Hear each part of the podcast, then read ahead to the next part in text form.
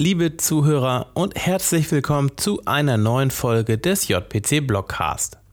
Ein paar von euch werden sich sicher erinnern, bereits im März haben wir euch im Blog 10 Alben vorgestellt, die 2019 ihren sage und schreibe 50. Geburtstag feiern. Das heißt 1969 erschienen sind.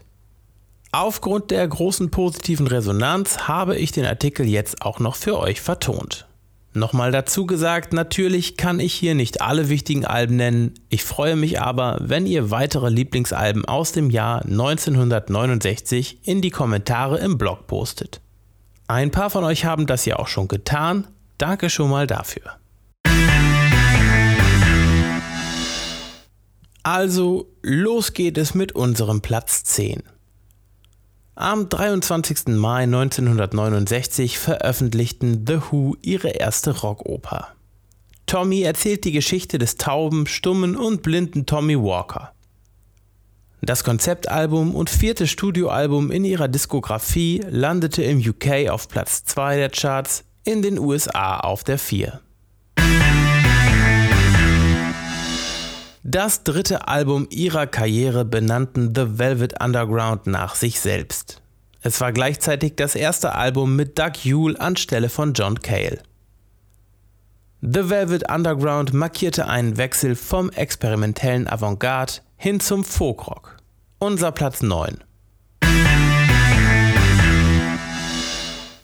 Mit Let It Bleed veröffentlichten The Rolling Stones 69 ihr achtes Studioalbum. Unser Platz 8. Mit Hits wie Gimme Shelter, Midnight Rambler und You Can't Always Get What You Want landete es im UK auf Platz 1 der Charts. Led Zeppelin 2 ist, der Name verrät es bereits, das zweite Album der britischen Rockpioniere und unser Platz 7. Es gehört zu den bekanntesten Alben der Band und stellte die Weichen für den Heavy Metal. The Court of the Crimson King ist das Debütalbum von King Crimson und wiederum unser Platz 6. Es erschien am 10. Oktober 1969 und zählt zu den frühen Klassikern des Progressive Rocks. Auch Nick Drake veröffentlichte 69 sein Debütalbum Five Leaves Left, heißt unser fünfter Platz. Kommerziell gesehen erzielte die Platte keine Erfolge, dennoch gilt sie wie alle Nick Drake-Alben als absoluter Folk-Meilenstein. Green River ist unser Platz 4 und das dritte Studioalbum der US-amerikanischen Rockband Creedence Clearwater Revival.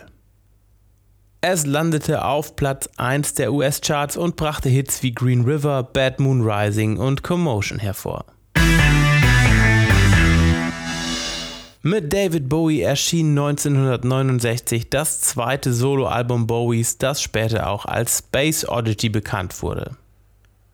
Das gleichnamige Stück auf dem Album gehört zu seinen bekanntesten Songs. Nach seinem poppig-folkigen Debüt orientierte sich der Sänger nun in Richtung Rock. Unser Platz 3. Die Beatles veröffentlichten 69 gleich zwei legendäre Alben, die wir als unseren Platz 2 zusammenfassen. Yellow Submarine und Abbey Road, das zehnte und elfte Album der Band. Letzteres gehört bis heute zu den berühmtesten Covern der Musikgeschichte. Und auf Platz 1 am 22. September 69 erschien mit The Band das zweite Studioalbum der gleichnamigen kanadischen Gruppe. Es ist auch als The Brown Album bekannt und kann wie der Vorgänger zwischen Country, Rock und Folk eingeordnet werden. Liebe Zuhörer, danke für eure Aufmerksamkeit. Jetzt ab in den Blog und lasst uns wissen, welche Platten ihr zu den Meilensteinen aus 69 zählt.